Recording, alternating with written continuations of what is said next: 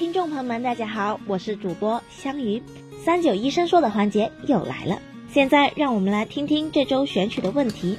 这题是来自想吃一颗大橙子的，他问肝炎或者肝硬化有没有可能发展成为肝癌呢？那么这个问题，这周我们咨询的是广州南方医科大学珠江医院的消化内科主任医师毛华医生。下面让我们来听听毛医生的回答。在我们医学上。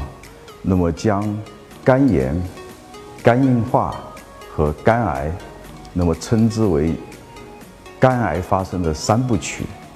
那么首先的话呢，是由肝炎引起来的，各种原因引起来的肝炎，比如讲我们乙肝病毒感染、甲肝病毒的感染，还有丙肝病毒的感染，这些病毒的话呢，可以导致我们肝脏的一个损伤。引起肝细胞的变性、肝细胞的坏死，导致一个肝脏的一个炎症的发生。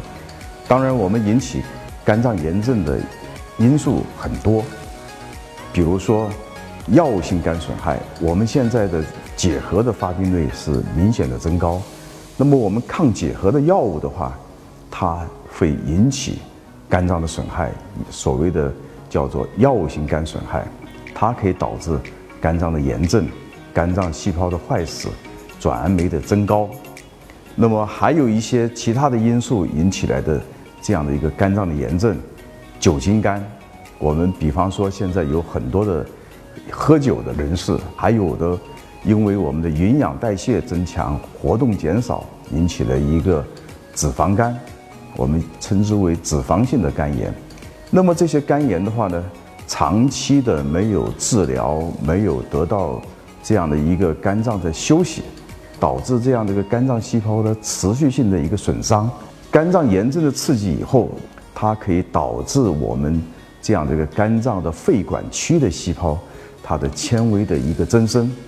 那么我们将这些增生的这些肝脏纤维，它就可以将我们的一个肝脏正常的结构肝小叶破坏。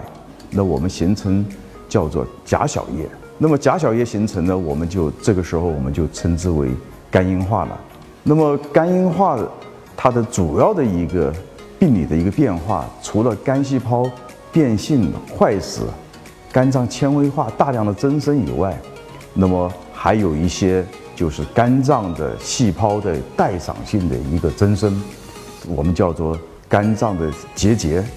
那么这样的一些肝脏细胞在损伤修复的过程当中，有百分之十到百分之十五的人，那么就会产生这样的一个肝硬化，我们称之为肝炎、肝硬化、肝癌的三部曲。也就是说，肝癌的病人很大一部分是由肝硬化转，肝硬化的病人很大一部分是由于长期的肝脏的炎症得不到治疗。和得不到肝脏的休息，那么产生的这样的一个病变。感谢毛医生的回答。那么，希望这期的内容能帮助大家更好的理解肝炎、肝硬化和肝癌之间的关系。这里，这周的三九医生说也要结束了，我们下周六再见吧。